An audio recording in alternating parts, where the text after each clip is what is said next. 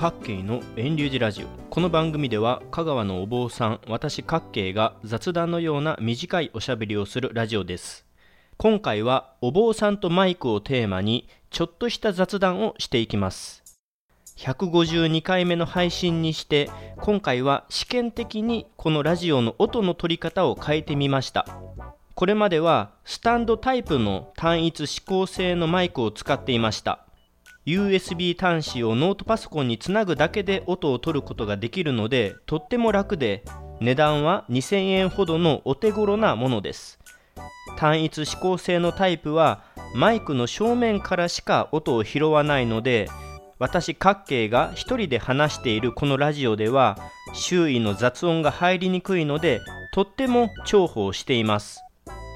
一方で欠点としてはバビブベボとかのポップ音が単一指向性のタイプもあってかそれとも安いのでウィンドスクリーンがないからか音割れやノイズ音が入ってしまうことがあります。またもう一つ欠点があってスタンドタイプですので10分20分と録音していますとマイクと口との距離が変わって一つのラジオ配信内で音の大きさが大きくなったり小さくなったりしてしまいがちです。きっとこのラジオを聴いてくださっている方からすると音の大きさが変化して聞き苦しかったりしているんじゃないのかなと思います。それで今回は試しにエレコム株式会社の USB ヘッドセットマイクというのを買ってみました。値段は3500円ほどしたと思います。USB 端子でパソコンに差し込むタイプでこれまでのと同じですが違っているのがスタンドの立てるタイプからヘッドホンとして頭からかけるタイプになりました。このおかげで常にマイクと口との距離が一定に保たれるので音の大きさが一つのラジオ内で変わらず聞きやすくなると思います。それとウィンドスクリーンというノイズ音を防いでくれるものがついているのもいいですね。欠点はマイクの指向性が総指向性のタイプのもので音を前後つまりマイクの手前側と奥側の音を拾うタイプになっています。一人で音を取るのでこの点で言えば前の単一指向性の方がいいのですがそれよりもノイズ音や音の大きさが変わることの方がラジオを聴いてくださる人にとって影響が大きそうなので今回は試しに新しく買ったこの頭からかけるタイプのマイクで音を取っています。また会った時にでも感想をください。もし前の方が良かったらまたスタンドタイプの方に戻すことを検討します。話は少し変わってお坊さんとマイクは少し接点があるんですね。マイクを使ってお経を読むことはほぼないのであまりお坊さんとマイクが関係しているようには思えないでしょう。でも意外にもお寺の本堂にはスピーカーが何個も置かれていたりします。私のいる寺遠隆寺でも本堂の中にはスピーカーが4箇所置かれています。これは何でかと言いますと布教といってお坊さんが仏様のお話をするときにお参りの方々全員に聞こえるようにと設置しているからです。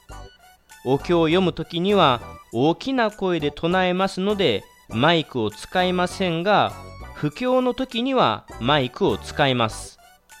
それで私の寺では一昔前は机の上にスタンドタイプで取り外しもでき座りながらでもマイクを持ちながらでもお話ができるタイプでした。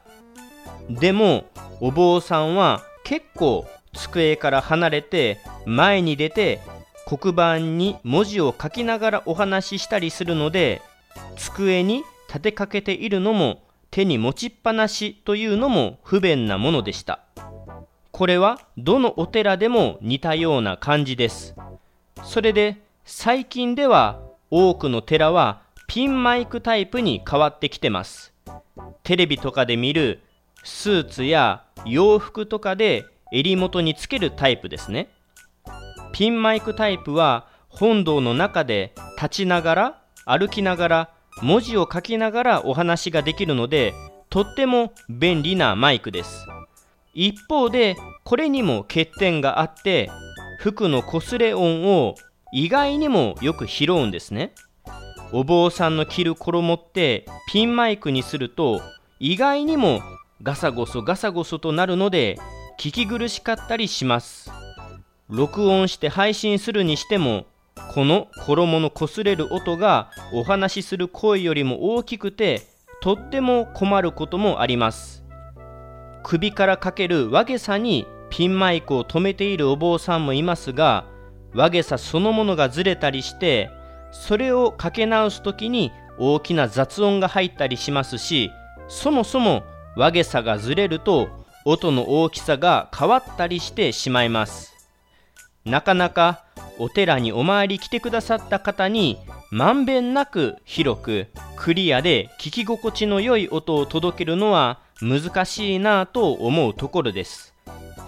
ちなみに私の寺では本堂の中だけでなく本堂の外にも屋外スピーカーが設置されていますし栗という本堂から離れた場所にもスピーカーがあります。大きな法要の時もしお堂の中に入れない人たちがいたとしてもお経やお話が聞けるようにするためです。特に栗のスピーカーは12月の法音香法要の時に重宝しています。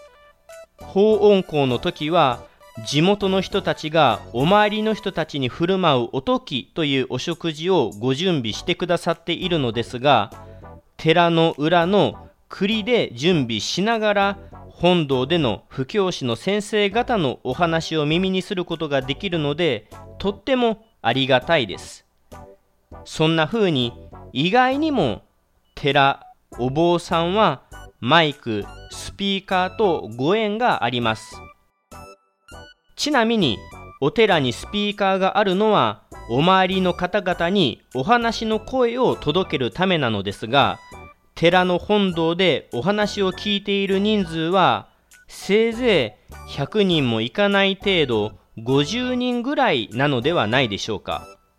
でも今から2500年ほど昔インドにいた仏教開祖のお釈迦様は1250人や1万2000人といった人たちがいた中でお話をされています。マイクスピーカーがない時代にどうやって声を届けたのか素朴ながら気になるところです。以上で152回目の各系のラジオ配信はここで終了します。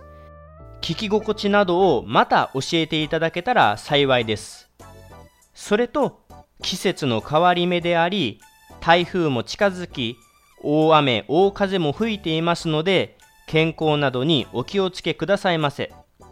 私の寺でも最近の大雨と大風のためか寺の山門の正面にある松の木の横を流れる水路のブロックが大きく壊れていました。